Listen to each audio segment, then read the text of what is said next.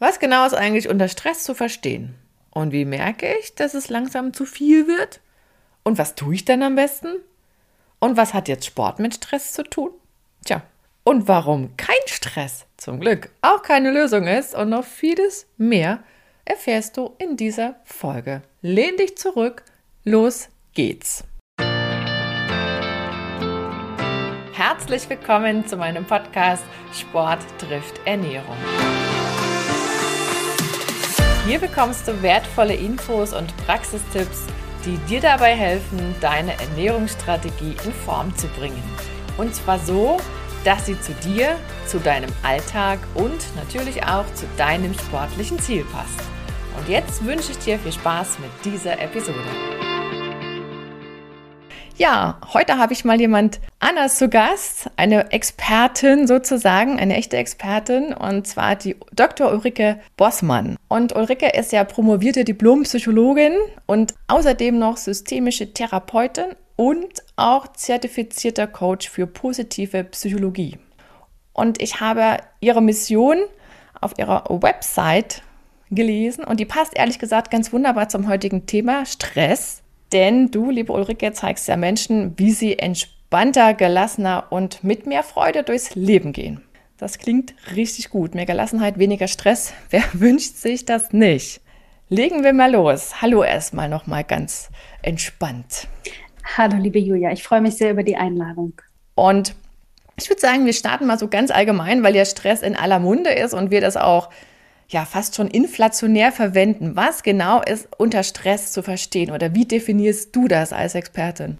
Also das stimmt, ne? wir benutzen das tatsächlich tagtäglich. Wie geht's dir? Ja, gut, aber ein bisschen stressig. Ähm, und also rein psychologisch gesehen würde ich sagen, ist eine körperliche oder eine psychische Reaktion auf irgendeine Art von Belastung, die ich erlebe.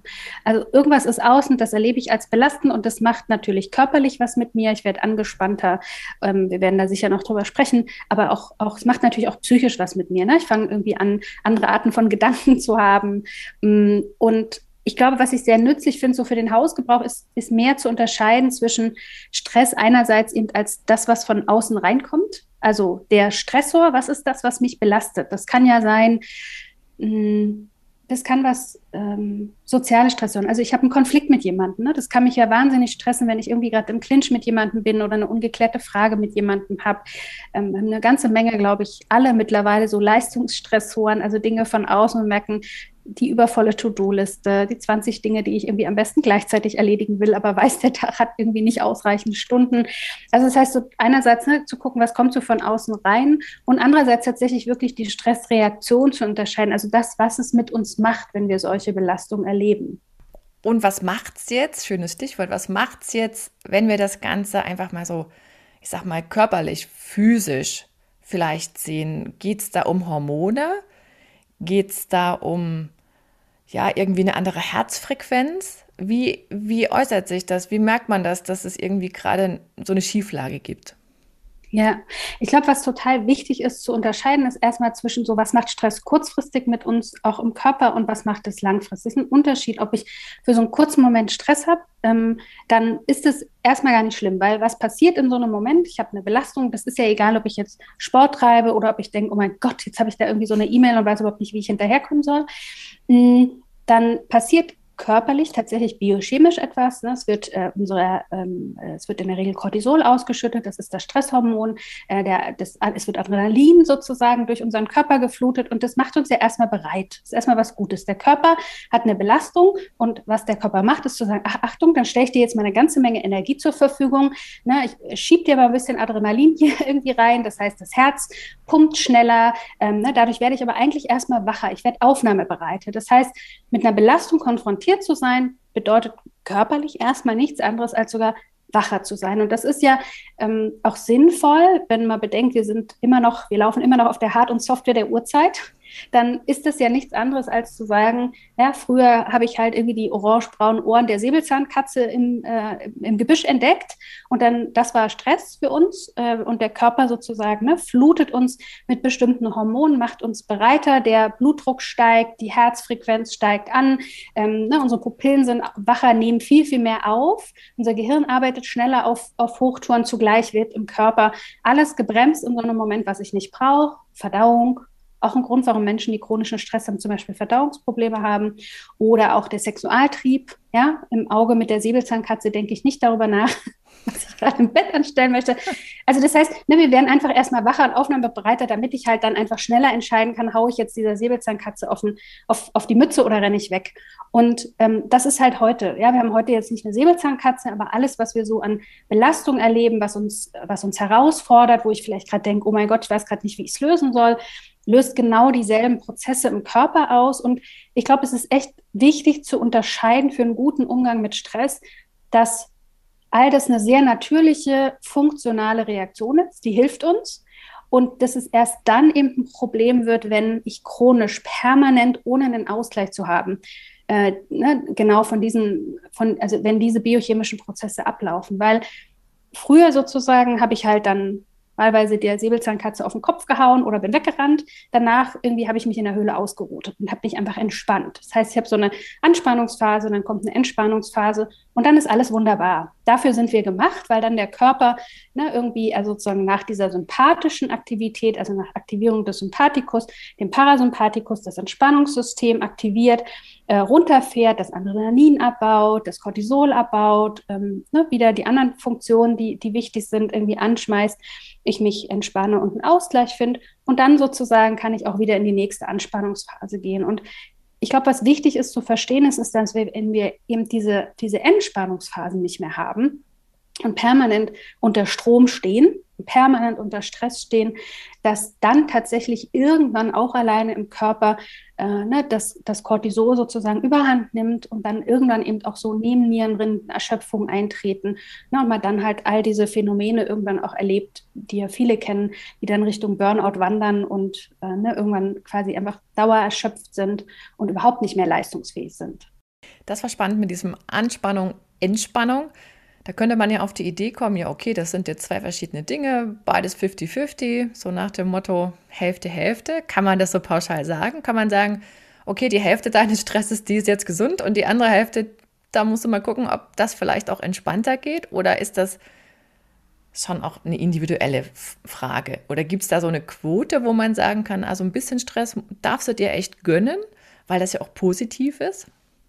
Also ich würde jetzt nicht von so einer 50-50-Logik sprechen, weil ich glaube, es ist tatsächlich sehr individuell, ähm, weil, weißt du, das, was mich potenziell stresst, weil es mich belastet, weil ich nicht gerade weiß, oh Gott, wie soll ich damit umgehen, ist vielleicht für dich easy peasy. Also nehmen wir an, mein Körper ist jetzt auf 100 Prozent äh, untrainierter als deiner. Das heißt, rein körperlich, wenn ich jetzt anfange, denselben Sport zu treiben, den du treiben würdest, wäre mein Körper total unter Stress. Das heißt, ich bräuchte natürlich eine ganz andere Art an Ausgleich versus vielleicht bin ich irgendwie in der Lage, mit Konflikten ganz souverän und easy gelassen umzugehen, weil ich halt kommunikative Fähigkeiten habe, weil ich mich gut in den anderen reinversetzen kann. Ja, und denke, Mensch, Konflikte sind gar nicht schlimm. Ich weiß genau, was ich da jetzt machen kann. Das heißt, erstmal glaube ich, ist, ist tatsächlich Stress, Stresserfahrung was sehr individuelles. Was mich belastet, muss irgendwie den oder die nächste überhaupt noch nicht belasten. Und ähm, deswegen glaube ich, wir haben aber ein natürliches Gefühl für bräuchte ich eigentlich mal, habe ich das Gefühl, ich bräuchte eigentlich mal wieder eine Pause. Ähm, habe ich das Gefühl, ich bin hier eigentlich nur noch so am Dauerrödeln. Es gibt ja viele Anzeichen, anhand derer ich merke, ach Achtung, jetzt gerade wird es zu viel. Und ich glaube, worum es geht, ähm, statt so eine feste Quote oder sowas festzulegen, ist eher ein besseres Gefühl dafür zu bekommen bei sich selber, was brauche ich denn gerade und woran erkenne ich, also so Frühwarnzeichen zu erkennen, ach Achtung, jetzt hier wird es gerade zu viel und jetzt sollte ich gegensteuern. Das klingt nach Lernprozess, richtig? Absolut. Also das ist ja etwas, wo ich auch immer wieder die Beobachtung mache, jeder geht so ein bisschen anders um mit Stress. Hast du ja auch gerade beschrieben, dass die Ursachen häufig ja auch unterschiedlich sind. Und wenn ich mir jetzt vorstelle, Männer versus Frauen oder Erwachsene versus Kinder, gibt es da typische Verhaltensmuster im Umgang mit Stress oder kann man das gar nicht so aufteilen? Ist es wirklich die von Person zu Person unterschiedliche Umgangsweise? Ich würde sagen, es gibt schon typischere oder weniger typische Reaktionen. Hm, also man kann ja erstmal emotional gucken, beispielsweise. Ja, Frauen und Männer unterscheiden sich zum Beispiel oft darin, Männer reagieren oft sehr, also auch Frauen werden gereizt, so, also diese Werbung, ne, von wegen zur Diva werden, weil wenn du eigentlich mal wieder Hunger hast. Ähm, und aber tatsächlich ist es ganz oft so, dass Männer auf, auf anhaltenden chronischen Stress mit ganz, ganz hoher Reizbarkeit, eher mit Aggressivität beispielsweise reagieren. Also die hauen dann halt erstmal auf den Tisch und ne, weil, weil die Schnur so kurz ist, ähm, äh, werden sie schneller ärgerlich. Ähm, übrigens auch was bei Kindern, also man merkt, Reizbarkeit nimmt zu.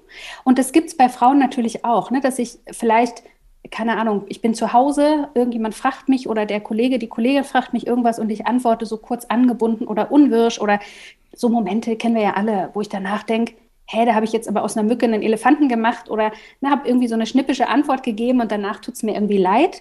Mm, aber Frauen zum Beispiel emotional reagieren schon oft eher ne, und fühlen sich hilfloser, überforderter, ängstlicher. Ähm, also da würde ich schon sagen, gibt es Unterschiede.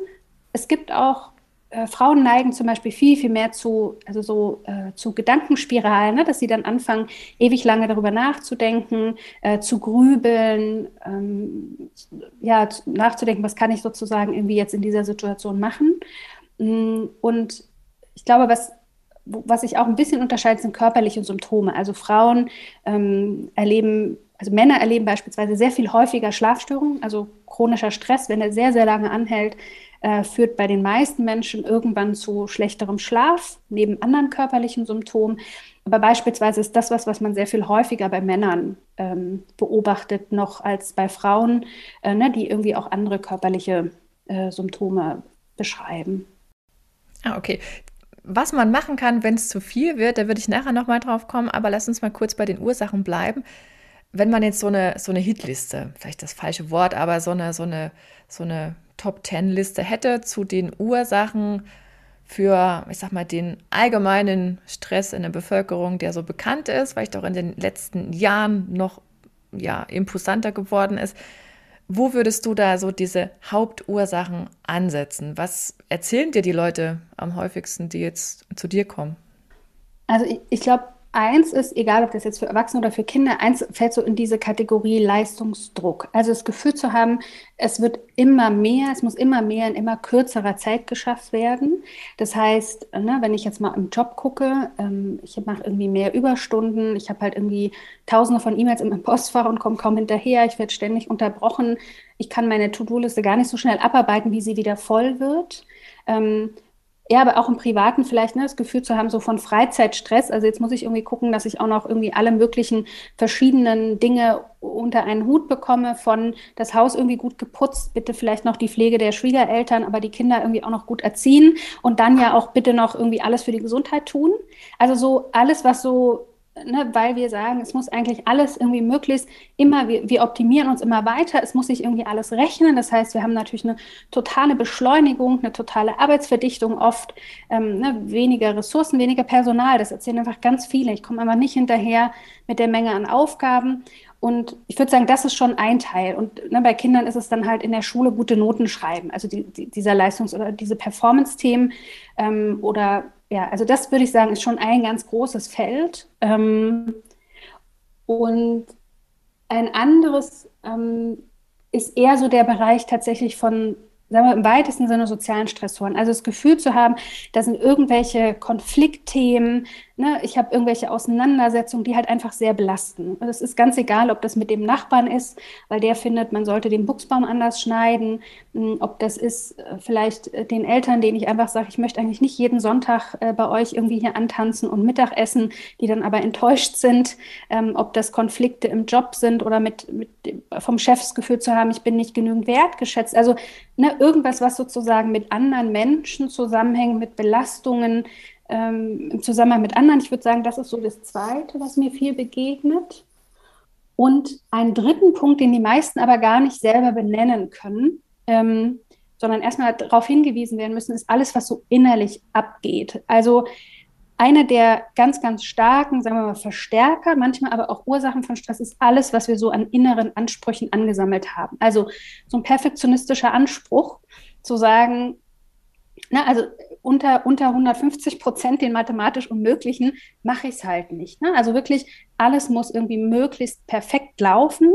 Und das ist natürlich schwierig und verstärkt natürlich jede Art von Stress, wenn ich ohnehin schon wenig Zeit habe, für viel zu tun und dann noch den Anspruch habe, bitteschön immer aber alles ganz genau richtig und perfekt und fehlerfrei zu machen, komme ich einfach kaum hinterher. Und ob das jetzt Perfektionismus ist oder auch so eine mh, hm, innere Anspruchshaltung ist, den anderen einfach immer recht zu machen. Also ne, bloß niemanden zu enttäuschen das führt halt einfach dazu, dass ich vielleicht auch mich ganz oft übernehme, weil ich halt nicht auch mal Nein sage. Wenn ich sage, Mensch, ich würde dir gerade gerne helfen äh, und zugleich merke ich, dass meine Zeit irgendwie nicht hinhaut und wir dann einfach nicht unsere Grenzen wahren und uns potenziell einfach übernehmen. Und ich glaube, das ist schon ein, eine starke, also Ursache oder zumindest, sagen wir mal, mit Verstärker ne, von, von, von Dingen, die auch im Außen stattfinden.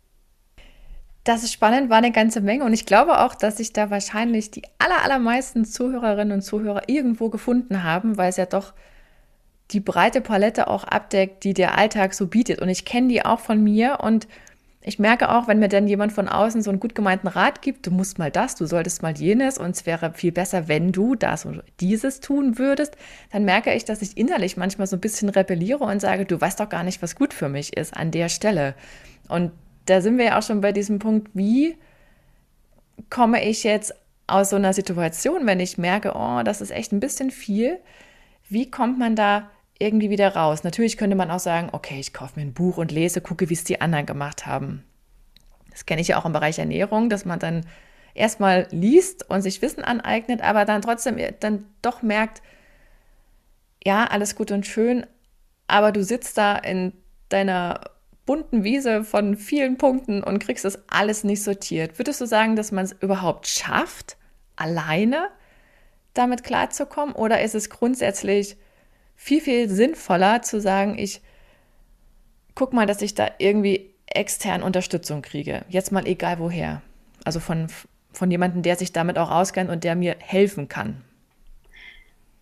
Ich glaube, dass es wie so oft ein bisschen davon abhängt, wo stehe ich gerade? Ich glaube, das ist einfach, wenn ich, wenn ich irgendwann sage, ich bin so wirklich chronisch im Stress und das ist einfach sehr, sehr lange, dann hat das ja oft mit ganz vielen eigenen Mustern und Themen zu tun. Dann reicht es ja nicht zu sagen, du jetzt mach mal heute pünktlich Feierabend und dann ist alles gut. So. Äh, es wäre toll, wenn das so ist, dann hätten Menschen wie ich weniger zu tun. Und deswegen glaube ich, äh, wir können selber ganz, ganz viel auch machen. Und ob ich mir da jetzt ein Buch durchlese, ob ich mir einen Podcast anhöre und mir Tipps abhole, das ist ja erstmal überhaupt schlau. Ich glaube, es ist schon sehr schlau wahrzunehmen und so bei sich zu sein, zu merken, so wie es gerade ist, ist es einfach nicht gut. Weil die, die, und ich glaube, das ist viel, viel wichtiger, als jetzt zu überlegen, gehe ich dann nach außen? Ich komme gleich darauf nochmal, wann, wann würde ich nach außen gehen, wann würde ich es irgendwie selber probieren. Aber ich glaube wirklich, der erste Schritt überhaupt, um irgendwas zu verändern, ist erstmal wahrzunehmen, so wie es gerade ist, ist es nicht gut. Denn die meisten Menschen ähm, tendieren dazu, es gibt große Studien, ne, bei Stress quasi entweder, also entweder Nummer eins, einfach durchzuhalten. Zähne zusammenbeißen, tut zwar weh, ist dann so wie beim Joggen in Kilometer zwölf, also hängt sich ja vom Fitnesszustand ab, aber ne, tut weh, aber jetzt beiße ich mal weiter. Ähm, also dieses so durchhalten, stell dich mal nicht so an. Also solche Gedanken wie ne, nur noch ein bisschen, wenn das Projekt vorbei ist, dann ist wieder besser oder wenn die Kinder größer sind, wenn das Haus gebaut ist, dann wird das alles wieder entspannter. Also diese Durchhaltmentalität und dann aber natürlich eigentlich weiter sich reinzudrehen in diesen Stressstrudel, aus dem ich dann irgendwann nicht mehr rauskomme, weil ich einfach auch mein, also äh, psychologisch, aber auch körperlich, ne, vielleicht irgendwann dafür gesorgt habe, dass tatsächlich wirklich beispielsweise meine Nebennieren erschöpft sind, Cortisol überhaupt nicht mehr produziert wird, was irgendwie auch nicht besonders klug ist, weil beispielsweise bei einem normalen, gesunden Menschen zum Beispiel das Cortisol, ne, direkt nach dem Aufwachen kann man sehen, wenn man das misst, so eine Kurve nach oben macht. Und das hilft mir einfach überhaupt morgens in Schwung zu kommen. Also ich brauche das. Und je länger ich natürlich Dinge laufen lasse, umso schwerwiegender sind vielleicht auch die Folgen, die ich habe. Ob das körperlich ist, vielleicht kriege ich irgendwann Tinnitus, den kriege ich einfach nicht mehr so leicht weg. Ja, und, und die andere Reaktion ist, ist zu vermeiden. Also ich tue so, als wäre das irgendwie alles gar nicht da. Ich widme mich aber auch nicht dem Problem. Also ich lerne auch nicht, wie ich damit umgehen kann, wie ich es besser machen kann, sondern so ein bisschen wie mein zweijähriger Neffe, ne, der dann so das Versteckspiel spielt und die Augen zumacht. Dann glaubt man, ist dann auch nicht mehr da. Und es wirkt so im Untergrund. Und, und ich glaube, dass der erste Schritt ist, okay, wenn ich das jetzt gerade wahrnehme, welchen Eindruck habe ich? Also habe ich A, Lust und glaube ich, dass ich selber genügend gerade noch Ressourcen habe, um das selber in den Griff zu bekommen. Weil ich zum Beispiel mit anderen spreche und frage, hey, sag mal, wie machst du das? Weil ich vielleicht ein Buch lese, mir Podcast anhöre. Oder sage ich halt, ich hätte gerne die, die Abkürzung. Und ich glaube, das ist in den meisten Fällen so. Ähm, ja, wenn, wenn, wenn ich äh, jemanden, auf jemanden zugehe, äh, der, mir, der mir Unterstützung tatsächlich gibt, und zwar vielleicht nicht nur in Bezug auf ein Buch, wo ich so ein paar Standardsachen lerne, ähm, sondern auch tatsächlich spezifisch auf mich abgestimmt, dann hole ich mir natürlich damit immer die, die Überholspur. Ja, und ich glaube, es kann so, je weiter, je chronisch schlechter aus einem Burnout komme ich einfach schwer alleine wieder raus, weil die Muster schwer sind, äh, zu brechen alleine, weil man einfach blinde Flecken hat und oft Menschen nicht auf die richtigen Punkte gucken. Ja, wir glauben halt, oft die Sachen liegen im Außen und unterschätzen zum Beispiel diese ganzen inneren Faktoren und Dynamiken. Und ähm, wenn ich halt an den falschen Stellen ansetze, dann, dann kann es natürlich auch nicht besser werden. Ja, das, wenn ich an den falschen Stellen die falschen Trainingspläne habe, die jetzt nicht ideal äh, meinen Muskelaufbau beispielsweise unterstützen, ist ja genau dasselbe, dann, dann wird es halt auch nicht so funktionieren, wie ich es gern hätte. Und das ist, glaube ich, in Bezug auf Stress und den Umgang damit auch nicht, nicht anders. Ja, du hast es auch gerade schön zusammengefasst mit diesem Inneren und Äußeren. Ich kenne das aus dem Sport ja auch, dass dann in einigen Büros das mehr oder weniger so eine, ich will nicht sagen Unsitte, aber es ist zumindest eine Beobachtung, dass dann montags erzählt wird, ah, ich war wieder bei Lauf X und habe Wettkampf Y mitgemacht und dann besteht da vielleicht auch ein gewisses Interesse, dass die anderen sagen, boah, ey, richtig cool, das könnte ich nicht. Und dann entsteht ja bei den anderen so manchmal zumindest so ein bisschen diese, ja, diese, diese Haltung, boah, Mann, ey, ich könnte auch mal und ich müsste eigentlich und der hat schon wieder und ich nicht wenn ich das jetzt so mit, mit meinem Laienverständnis mir überlege, dann könnte ich ja auch auf die Idee kommen zu sagen, na gut, okay, das eine ist ja die Person, die den Wettkampf hatte und das andere ist die Person, die jetzt damit umgehen darf, was da erzählt wird. Und ich entscheide ja als Person, die ja zuhört, lasse ich mich davon jetzt beeindrucken oder unter Druck setzen oder sage ich, toll für dich, könnte ich nicht, ist bei mir gerade nicht dran, aber viel Spaß nächstes Wochenende. Ist es das, was man letzten Endes lernen darf oder was dazugehört, um mit diesen, gerade mit diesen äußeren Faktoren umzugehen, wo, wo ich vielleicht Gesellschaftsdruck auch dazu sagen würde? Ja, ich glaube, es braucht drei Sachen. Also ich kann, ich glaube, erstmal, ich kann an unterschiedlichen Stellen ansetzen. Und das, was du gerade ansprichst, ist ja wie gehe ich eben genau mit solchen, also welche inneren Gedanken habe ich, wenn ich halt mit solchen Dingen konfrontiert bin. Und äh, ich habe immer die Freiheit, mich genau dann zu vergleichen, mich klein zu machen und mit Gedanken, also mir selber so Druck, Druckmachgedanken zu machen, ähm, irgendwie auch zu denken, sowas wie, ne, ich muss jetzt einfach mal schneller, noch schneller sein ähm, und äh, oder ich äh, darf, ne, also darf irgendwie hier keine Fehler machen und wenn ich einmal im Trainingsplan aussetze, dann ist irgendwie alles äh, vorbei, dann hat das ganze Training irgendwie nichts gebracht und ist irgendwie die letzten Monate für die Katz oder so. Und das ist natürlich ein Ansatzpunkt. Also genau diese Art von Antreiberdynamiken würde ich, würde ich es nennen, also diese inneren Prozesse wirklich bei sich mal anzugucken, zu verstehen, wo kommen die her und dann tatsächlich zu verändern, ist aus meiner Sicht ein ganz, ganz zentraler Ansatzpunkt, weil wir haben uns ja immer dabei. Ne? Also ich habe das, was ich da, dieses Gehirn zwischen meinen zwei Ohren habe ich immer dabei und es denkt ja permanent so. Also keiner von uns, mhm. äh, keine von uns, äh, also auch wenn man sich manchmal wünscht, dass dieser innere Quatschi da Ruhe gibt, äh, permanent Gedanken und die Frage ist, ja, helfen mir diese Gedanken eher, mich zu entspannen, mich kompetent zu fühlen, äh, gelassen zu sein, mich gerade irgendwie des Lebens zu erfreuen oder ne, wie schaffe ich es eigentlich auch selber durch genau diese Gedanken mir eher noch mehr Stress zu machen? Und deswegen ist das schon ein wichtiger Ansatzpunkt. Ich glaube aber, dass es noch zwei weitere gibt. Ähm, zum einen ähm, ist es erstmal tatsächlich, wenn ich dann Stress erlebe, dann tatsächlich was dafür zu tun, dass ich einfach diese Stressreaktion ausgleiche. Also wenn ich unter Strom stehe, weil gerade viel zu tun ist, weil ich das Gefühl habe, Mensch, da hätte ich mal wieder XYZ tun sollen und bin noch nicht dazu gekommen, dann glaube ich, ist es wichtig, irgendwas zu können und zu lernen, wie ich einfach tatsächlich wieder in Entspannung komme und wie ich wieder zu mehr auch Energie komme. Also die meisten denken so bei Stress, ja, du musst jetzt irgendwie mal dich besser organisieren, deine Zeit irgendwie auch besser managen. Und ich glaube, dass es ganz wichtig ist zu verstehen, dass wenn wir in, in einer guten Energie sind, weil wir irgendwie genügend Dinge gemacht haben, die uns Freude machen, weil wir genügend Entspannungsmomente, Ausgleichsmomente haben, dann genügend Regeneration haben, wie im Training eigentlich auch. Ja, also jedes Training ist effektiver, wenn ich irgendwie auch äh, nicht nur meinen Trainingsplan plane mit den Phasen, in denen ich Sport mache, sondern auch, wie meine Regeneration funktioniert. Und so ähnlich ist es beim, beim Stress auch. Und ich glaube, es ist eben auch ein wichtiger Ansatzpunkt, erstmal schon allein zu gucken, wie komme ich halt mal runter? Wie kann ich einfach auch nach einem stressigen Tag vielleicht einfach mal abschalten und, und runterkommen?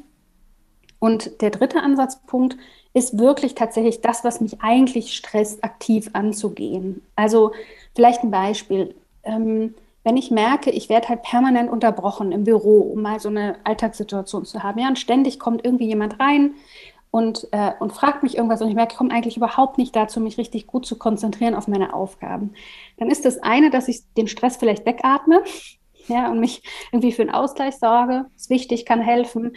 Ähm, es ist auch wichtig, dass ich mir innerlich, äh, ne, mir innerlich sozusagen die Erlaubnis gebe, dass es okay ist, so jemand auch mal zu sagen, du, gerade kann ich nicht. Ich helfe dir gerne bei deiner Frage, komm in einer Stunde nochmal auf mich zu.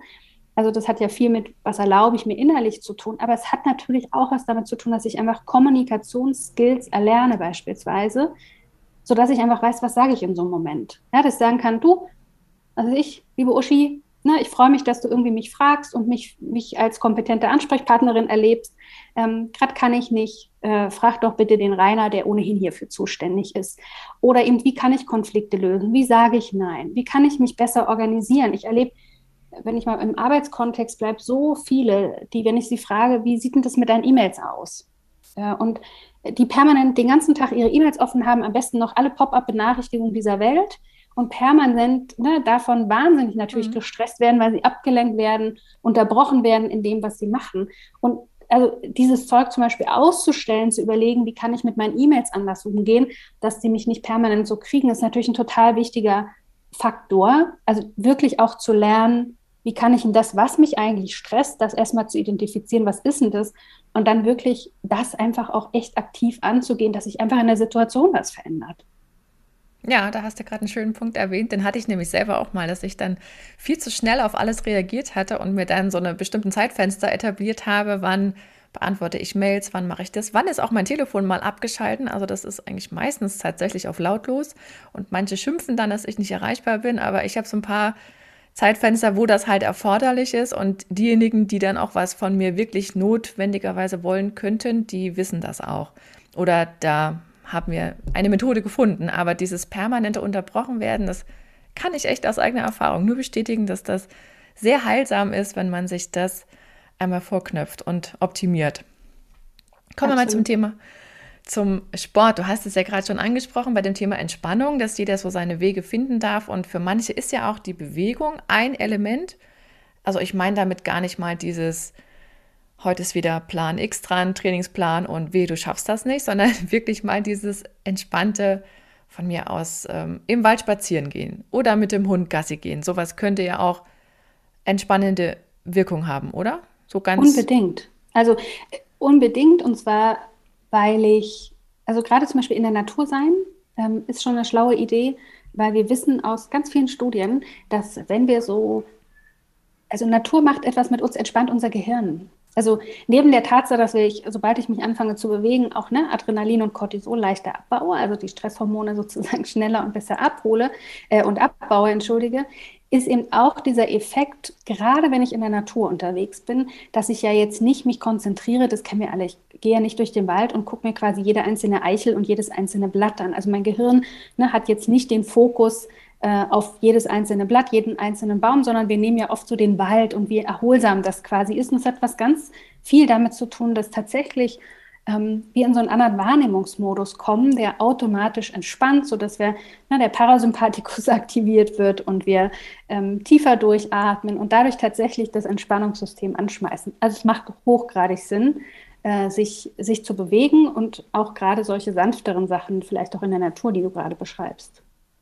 Und selbst wenn ich jetzt sage, ich denke mal in so einer Wettkampfsituation, da kommt ja eigentlich dieses Bild aus der Steinzeit wieder, ne? Cortisol, Säbelzahn, Katze hattest du gesagt. Manche kennen vielleicht auch noch den Säbelzahn-Tiger-Begriff, das ist ja das gleiche im Grunde, aber dieses, ich brauche eine gewisse Situation, um dann auch performen zu können, leisten zu können. Das ist wahrscheinlich, wenn es in gewissen Dosen ist, gar nicht so schlecht, oder? Im Gegenteil. Du willst in dem Moment, willst du bitte schön, dass dann das Adrenalin und, und Cortisol durch dich flutet. Du möchtest gerne in einer Wettkampfsituation bereit sein, weil, wie gesagt, nochmal, was ja passiert ist, dein Körper stellt Energie zur Verfügung, der macht dich wach. Genau. Willst du haben, unbedingt. Nur, ähm, wenn ich jetzt beispielsweise mir zu viel zumuten würde und über das Maß hinaus trainiere, was mein Körper rein physisch zu leisten vermag, weil ich irgend so eine Wette verloren habe oder mir vorgenommen habe, ich muss jetzt, die Leute gibt es ja auch, zwar nicht oft, aber sie gibt es, jede Woche muss ich einen Ironman machen. Das wäre für mich jetzt auch so ein Thema, wo ich denken würde, boah, was ein Stress. Wäre das Unbedingt. dann schon zu viel? Also würdest du auch sagen, das ist so diese körperliche Grenze, wo man auch merkt, ich komme eigentlich gar nicht mehr vom Fleck, ich werde nicht mehr schneller. Ist das auch schon so ein, so ein, so ein Zeichen, so, so ein Hilferuf letzten Endes vom Körper? Bitte gönne mir Ruhe. Du merkst doch, ich kann nicht mehr. Ja, ich glaube, dass wir, wenn ich wirklich reinspüre, dann sehr schnell merke, wann tut mir Sport gut, egal jetzt in welcher Form. Und wann ist es eigentlich ein zusätzlicher Stressfaktor? Weil natürlich erstmal für den Körper ist sozusagen hartes Training, wo die Muskeln gefordert werden, ist erstmal ein Stressfaktor. Ne? So wie halt, keine Ahnung, der Bohrhammer vor der Tür irgendwie für meinen Körper auch Stress ist. Ähm, aber das ist nicht schlimm, weil er dadurch einfach adaptiert und trainiert. Ne? Also Muskeln entstehen halt im Training und nicht, wenn ich im Bett rumlungere, da bauen sie sich ab. Ich glaube, wann es kritisch wird und wo ich aufpassen würde, ist zum einen würde ich immer gucken, auch auf Dauerhäufigkeitsthemen. Also wenn ich so das Gefühl habe, ich kann es nicht lassen. Ne? Ich, ich muss sozusagen, ich habe so das Gefühl, jeden Tag irgendwie so und so lange Sport machen oder irgendwie über eine bestimmte, unter einer bestimmten Zeitdauer mache ich es nicht, würde ich immer schon mal, fände ich immer schon mal interessant zu gucken, vor allem wenn wir jetzt nicht über ne, Profisportler, der damit sein Geld verdient, sprechen. Ähm, ich glaube auch, wenn ich mit Schmerzen, also wenn du merkst, ich entweder der Körper quasi ne, kommt überhaupt nicht hinterher, kriegt nicht genügend Regenerationsphasen, dann sind wir wieder in diesem Anspannungs-Entspannungszyklus und kann sich deswegen auch nicht weiterentwickeln. Also das, was du gerade angesprochen mhm. hast, kann ein Thema sein. Ja, oder auch jede Form von Schmerzen ist auch nicht, also klar habe ich Wachstumsschmerz, also klar, wenn, wenn die Muskeln irgendwie dann auch ganz pragmatisch irgendwie mal ne, übersäuern. Aber wenn ich einfach irgendwann permanent merke, ich, ich quäle mich mit Schmerzen, dann weiß ich auch ganz genau, garantiert, bin jenseits von allem, ne, was, was unter Stressperspektive gut ist für den Körper. Ja, und was ja auch so ein ja, Trendthema geworden ist, ist das Thema Aktivurlaub. Da heißt es ja auch immer, wir fahren nicht mehr an den Strand, wir wollen wandern, wir wollen Radfahren, wir wollen ähm, ja irgendwas anderes halt Aktives machen oder abwechseln. Und dann müssen alle irgendwie mit. Und dann ist immer die große Frage, nach wem geht das jetzt und wie planen wir das? Grundsätzlich, hast du ja auch gesagt, ist Aktivität ja auch was Schönes. Und wenn ich das in der Natur mache, ist ja auch was Schönes. Aber auch dort gibt es ja wahrscheinlich Grenzen. Und da kommt ja nochmal was dazu, dass ich dann in der Gruppe nochmal gucken muss, wie finden wir eine stressfreie Urlaubssituation. Total. Ich glaube, dass, also natürlich ohnehin, also jetzt mal unter Stressperspektive, wenn ich denke, ich muss jetzt wieder zum Sport und ne, das macht mir vielleicht gar nicht mehr Spaß. Also ich habe überhaupt gar nicht Freude, während ich das tue, weil ich merke, ach, guck mal, toll, ich, ähm, ne, ich bewege mich und äh, ich merke gerade, egal ob sich da jetzt was fortentwickelt und ich merke, wie ich, wie ich mich verbessere oder ob es einfach entspannt ist, wenn ich jetzt irgendwie in der Natur joggen gehe oder Yoga mache oder was auch immer es ist ich glaube, dieses, es ist einfach noch eine zusätzliche Verpflichtung. Eigentlich habe ich gar keinen Bock. Eigentlich habe ich vielleicht auch merke ich, bräuchte gerade Ruhe, weil ich vielleicht ohnehin schon den gesamten Tag durch die Gegend hesse und eigentlich den Anspruch habe oder den, den Wunsch habe, im Urlaub auch mal ein bisschen Piano zu machen. Das heißt ja jetzt nicht, na, die gesamte Zeit vielleicht irgendwie 24-7 nur auf der Couch abzuhängen.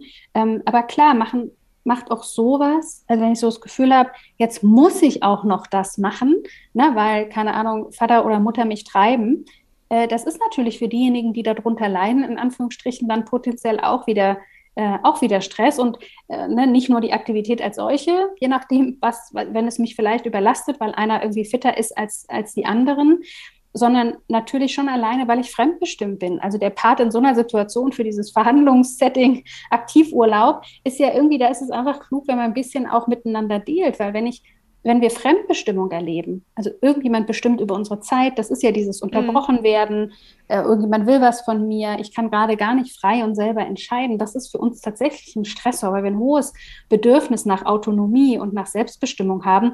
Und jetzt mal jenseits also der Bewegung ist natürlich auch das etwas, was passiert, wenn also jemand anders über meine Freizeitgestaltung äh, ne, bestimmt und ich da jetzt mitziehen muss, entsteht in der Regel schon alle, also auch natürlich nicht gute Laune, sondern ähm, auch das ist ein Stressfaktor. Ja, also man könnte jetzt, könnte man das so zusammenfassen, es geht schon auch darum zu gucken, was ist das Bedürfnis der anderen Person oder meinem Gegenüber, wo steht der gerade und wo ist sozusagen der ja auch rein pragmatisch gemeinsame Nenner, wenn wir jetzt von diesem gemeinsamen Leistungslevel ausgehen. Absolut.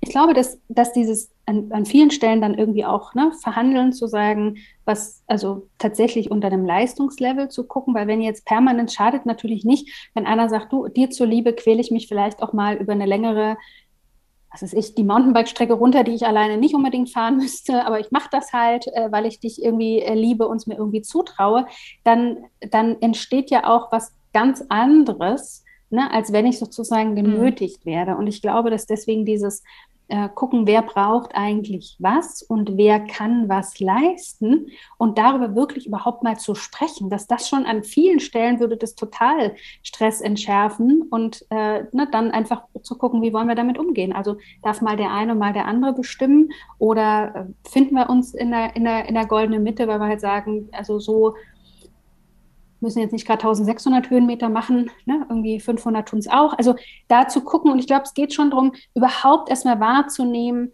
was würde mir hier gerade gut tun, was brauche ich hier und dann überhaupt das auch anzusprechen. Ich glaube, dass die meisten einfach ganz viel Stress sich ersparen könnten, wenn sie überhaupt was ins Gespräch bringen, weil oft ist es ja so, also mal, es gibt ein paar Arschlöcher auch unter Menschen, aber die meisten sind jetzt erstmal von sich aus keine Arschlöcher, ja. Und dieses, wenn ich anfangen würde, in, in Verhandlungen zu gehen, ja, und sagen würde, du, heute ist mir einfach überhaupt nicht danach, dann zu gucken, was kann eine Lösung sein? Keine Ahnung, wenn der eine aber sagt, du, ich, ich brauche aber für mein Training oder für mein, für mein Seelenheil, möchte ich halt jetzt gern hier irgendwie auf den Alpenberg X noch hochsteigen, na dann ist vielleicht auch die Lösung zu sagen, kannst du heute irgendwie alleine gehen und ich gehe halt eine Runde irgendwie schwimmen oder keine Ahnung, oder ich komme bis zur ersten Hütte mit und danach trinke ich was und du läufst weiter. Aber das geht ja nur, solche Wege zu finden, wenn ich überhaupt ins Gespräch gehe.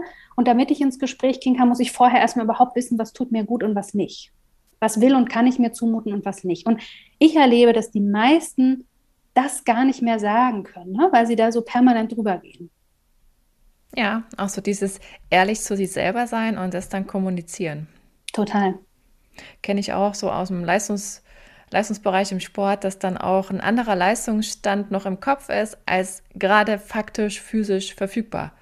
Und das ist dann auch manchmal so, eine, so, ein, so ein Weg zur Erkenntnis, dass das, was man sich in den Kopf gesetzt hat, gerade gar nicht geht. Das ist wahrscheinlich ja. vergleichbar mit dem, was du gerade beschrieben hast zum Thema Stress im Urlaub und Sport im Urlaub. Und auch da geht es ja immer um die Frage, wie kommen wir jetzt da raus?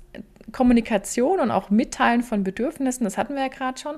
Wo würdest du noch ansetzen? Was sind vielleicht noch so zwei ganz heiße Tipps, wo, wo man auch ähm, ja, schnell mit vielleicht was erreichen kann? Also wenn ich jetzt mal weggehe von solchen sagen wir, Stressfaktoren, ne, weil ich mit anderen jetzt irgendwie was aushandeln muss, sondern erstmal grundlegend, wenn ich merke, eigentlich ist mir gerade alles zu viel. Ich fühle mich einfach ganz oft keine Ahnung, wahlweise, ich fühle mich einfach erschöpft, ähm, ich fühle mich gestresst, ich merke, ich bin vielleicht reizbar, vielleicht merke ich auch körperlich, ne, schon irgendwelche Verspannungen, ähm, keine Ahnung, regelmäßig Kopfschmerzen oder so. Also wenn ich einfach Stresssymptome in irgendeiner Form habe, ich merke, ich habe irgendwann keinen Bock mehr auf irgendwas, ist ja auch ein Zeichen oft für Stress. Wenn ich sowas wahrnehme, dann ist für mich tatsächlich ein erster wichtiger Schritt, so die eigene, das eigene Energiemanagement zu verbessern. Also was heißt das? Ähm, wirklich zu gucken, dass ich äh, also Entspannungsgewohnheiten aufbaut, die erstmal überhaupt wieder darauf einzahlen, dass ich mich mehr entspanne, dass ich mehr in den Ausgleich komme. Und das kann sein, also für mich ist immer die einfachste Übung, die ich, ähm, die ich jedem empfehlen kann, ist einfach so fünf mal fünf. Ich finde, das kann man sich gut merken. Also jeder sollte eigentlich aus dem FF sagen, fünf Dinge, die mir gut tun, die ich innerhalb von fünf Minuten machen kann und die mir Freude machen, die mir Energie geben. Ja, ich weiß zum Beispiel, wenn ich mich also hinstelle, fünf Minuten einmal Fenster auf, mal ganz tief in den Bauch atmen, holt mich sofort runter, entspannt mich, ja, ich weiß irgendwie mich hinsetzen und äh, irgendwie den Vögel zuhören, während ich irgendwie einen Cappuccino mit Hafermilch trinke. Das ist eins von, von diesen fünf Dingen. Und ich glaube, ein erster Teil wäre wieder überhaupt Gewohnheiten aufzubauen, die eben, ne, also dem, mhm. diesem Stress der Anspannung eine Entspannung und einen Ausgleich entgegensetzen. Und, und was auch immer das für mich ist, aber ich glaube, wir brauchen alle Dinge, die schnell gehen. Also wir die, die uns einfach schnell Freude machen, die uns schnell Leider ja, ja. ja weil, die Nachfrage also ich, ist groß.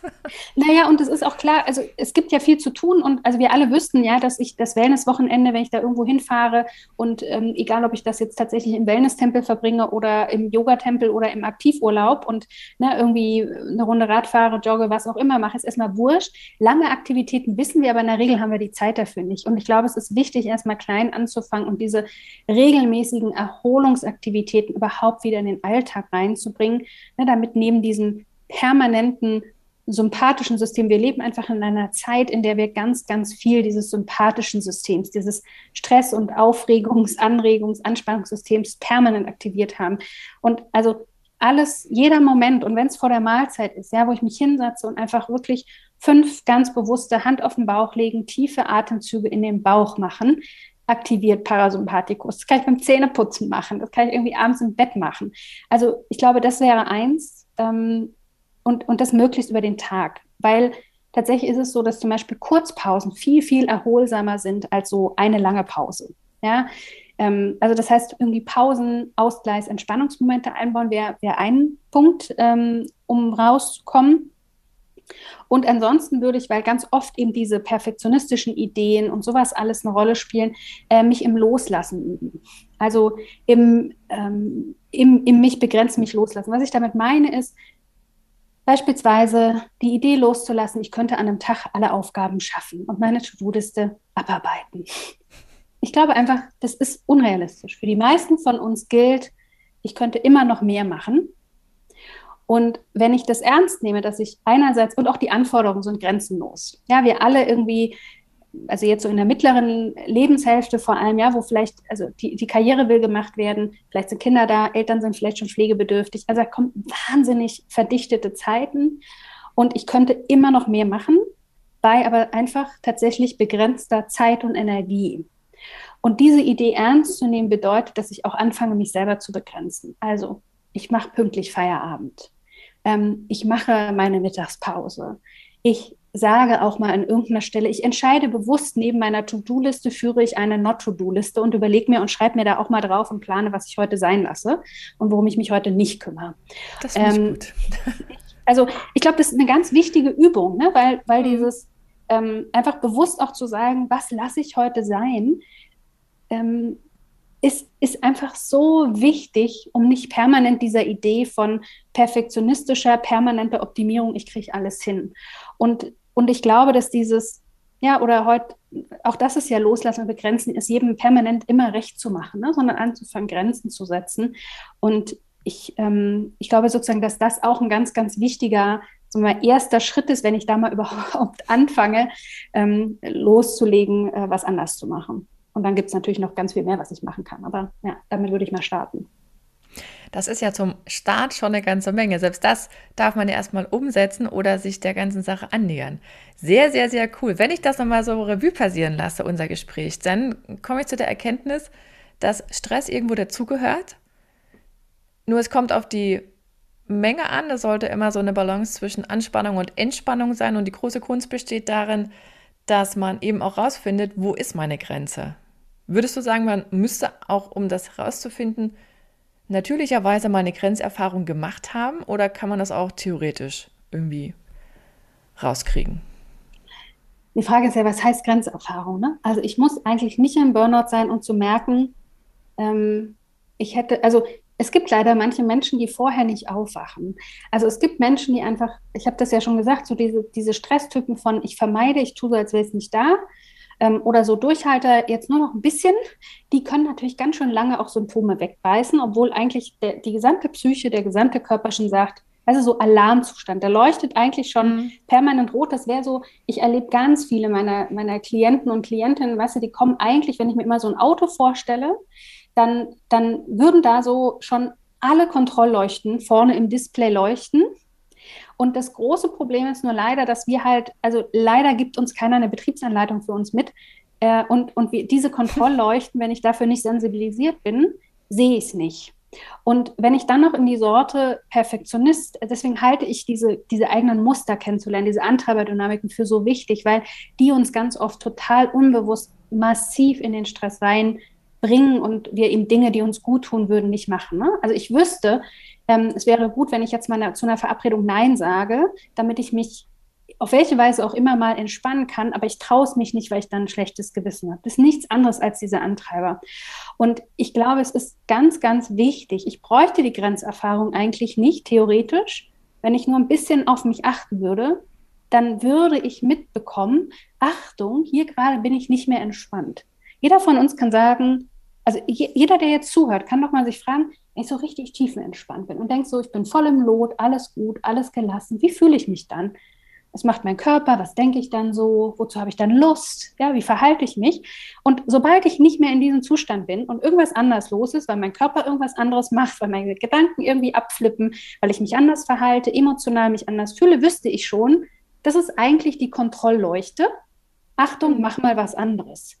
Also diesen, diesen Moment für sich, das zu entwickeln ne? und wahrzunehmen, ach, guck mal, keine Ahnung, jetzt mache ich gerade wieder, ich fange gerade an, die Mittagspausen durchzuarbeiten. Oder nebenbei irgendwie, ne, zu arbeiten und zu essen. Oder jetzt sieht mein Schreibtisch schon wieder aus wie irgendwie Chaos, obwohl er sonst eigentlich aufgeräumt ist. Das sind ja eigentlich alles Zeichen. Im Auto wäre halt, wird da schon irgendwas orange leuchten. Und ich glaube, nein, wir bräuchten die Grenzerfahrung nicht, wenn wir achtsamer wären für uns.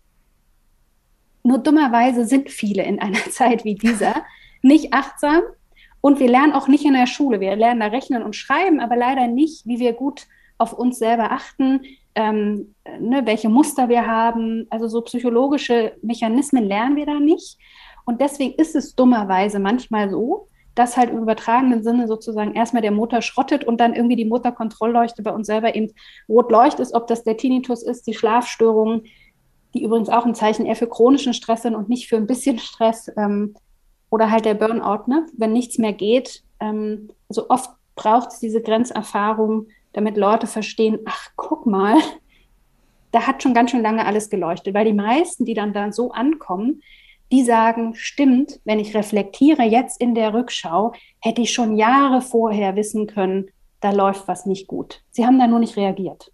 Wow, liebe Ulrike, das war richtig, richtig viel Input und ganz viele hilfreiche Tipps wo hoffentlich für jede und jeden was dabei gewesen ist. Ich sage ganz, ganz herzlich Danke an dieser Stelle für deine Zeit und für deine wundervollen Antworten. Und ja, ich denke, wir sehen und hören uns bestimmt demnächst mal wieder. Es freut mich. Vielen, vielen Dank für die, für die Einladung. Ich hatte großen Spaß, hier dabei zu sein. Und wenn du jetzt sagst, ach Mensch, eigentlich will ich meine Gelassenheit und meine Leichtigkeit wieder zurück, dann könnte Ulrikes Präventionskurs Die Stresspiloten, so heißt er nämlich, genau richtig für dich sein. Und wenn du flott bist, dann kannst du auch gleich am 18. Juni starten. Das ist nächsten Samstag und es ist ein Online-Kurs und der wird sogar von den gesetzlichen Krankenkassen bezuschusst. In den Show Notes findest du den Link, der dich zu allen Infos führt und der lautet soulsuite.de slash Stresspiloten. Und dann bist du auch schon da. Und solltest du nach dem 18.06. auf diesen Link klicken, dann darfst du auf die Warteliste hüpfen. Und damit geht, glaube ich, die längste Episode überhaupt zu Ende. Ich hoffe, du bist jetzt entspannt. Wir hören uns in der nächsten Folge hoffentlich wieder. Bis dahin dir eine gute Zeit, deine Julia.